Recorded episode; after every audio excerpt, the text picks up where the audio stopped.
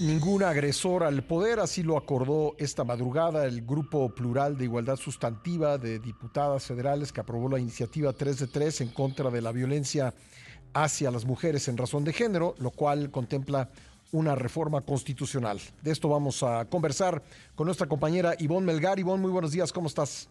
Muy buenos días, Pascal. Pues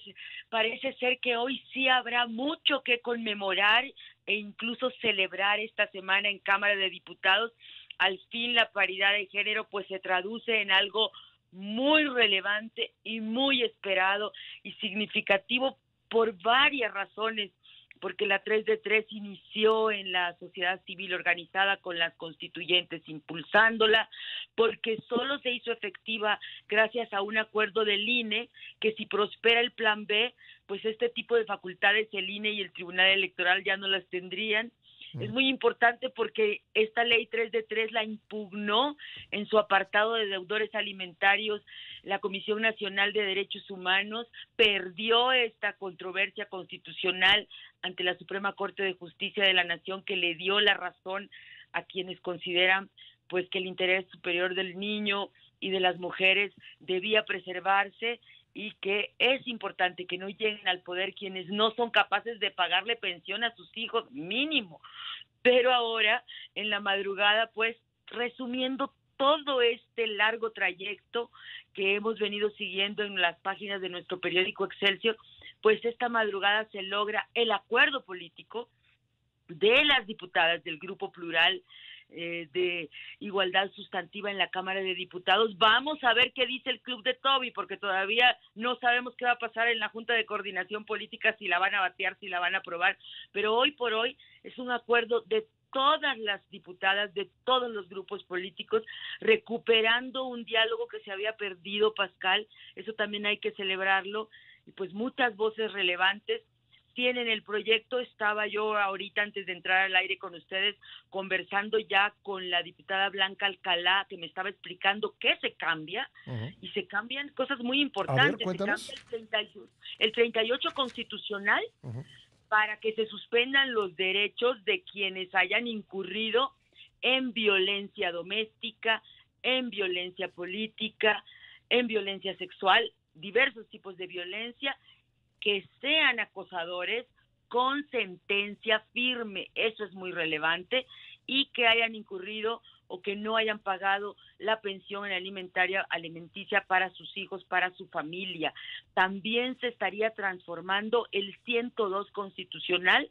esto para que se tipifiquen esos derechos y se armonice pues la legislación en esa materia. Habría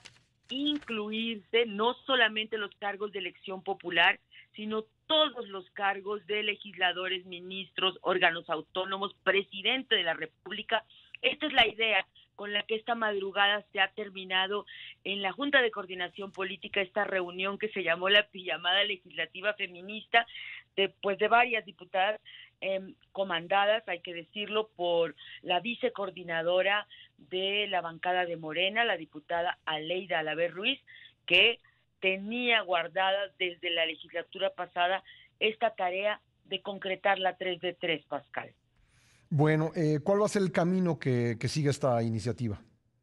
Hoy ellos, ellas estarán eh, pues hablando con sus respectivos coordinadores, pidiendo a los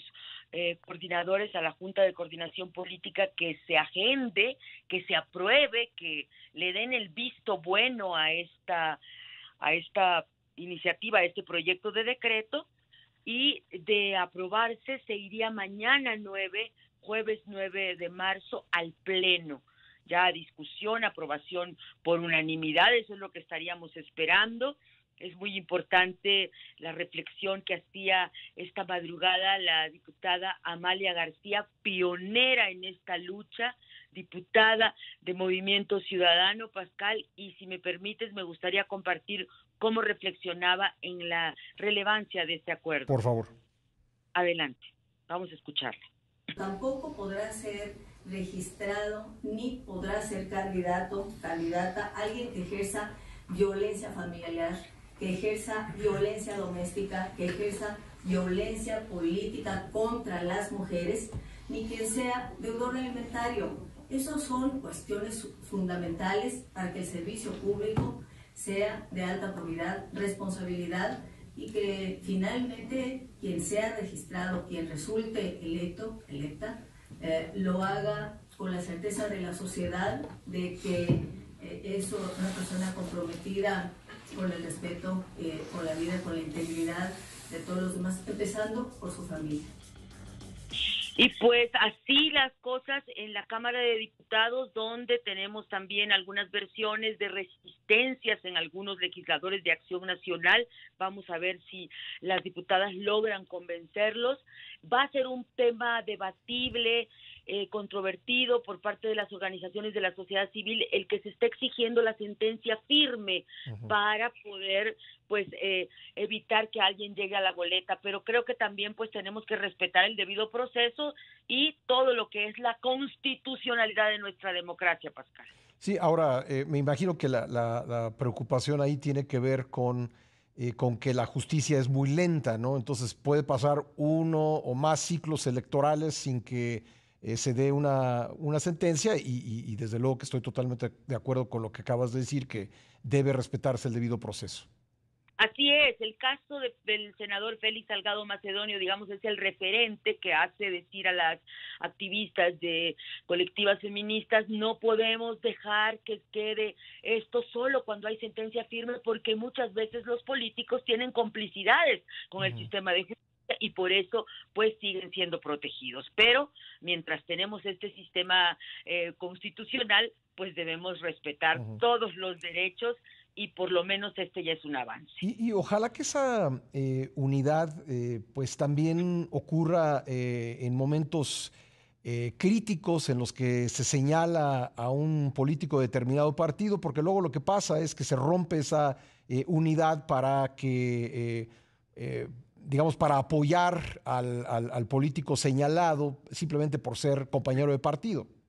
Así es, y así sucedió pues hace dos años con el caso del senador Salgado Macedonio, las feministas de la autoproclamada Cuarta Transformación le pedían a Mario Delgado que bajaran la candidatura, pero lo hacían eh, en voz baja, lo hacían entre ellas, sacaron pronunciamientos sin duda, pero nunca quisieron sumarse a otras fuerzas, a otros partidos, pues eh, porque así ha sido la dinámica en este sexenio, ante estás conmigo, estás contra mí, por eso también eh, llega a ser muy singular e inédita esta llamada legislativa feminista de esta madrugada porque sumó a todas las voces y todos los partidos estuvieron pues avalando este acuerdo que de alguna manera podría inaugurar el que salgan también de consenso, Pascal, en los próximos días, 12 dictámenes pendientes en diversas materias que tienen que ver con los derechos de las mujeres y pues que traducen la paridad ya en bienes para las que no están ejerciendo el poder.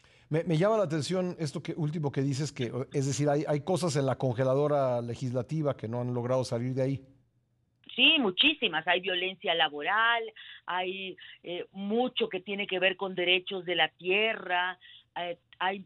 muchas cosas pendientes también con estereotipos y uso del lenguaje en la cultura. Está lo de violencia vicaria que está pendiente en el Senado. El Senado le debe dos cosas importantísimas a la Cámara de Diputados, el Sistema Nacional de Cuidados, que debería de ser prioridad para las eh,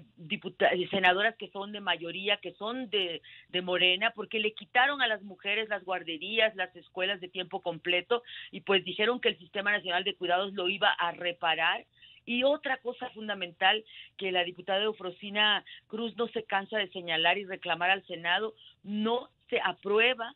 en el Senado todavía la minuta que en abril en Cámara de Diputados del año pasado salió por unanimidad y es que también hay que castigar a los tutores y padres que permiten el matrimonio infantil, que finalmente es una modalidad de la trata, Pascal. Eso está congelado en el Senado. Bueno, pues ahí están los pendientes legislativos. Ivonne, muchas gracias. Gracias a ti por el espacio. Gracias a Ivonne Melgar. Son las 9 con 27.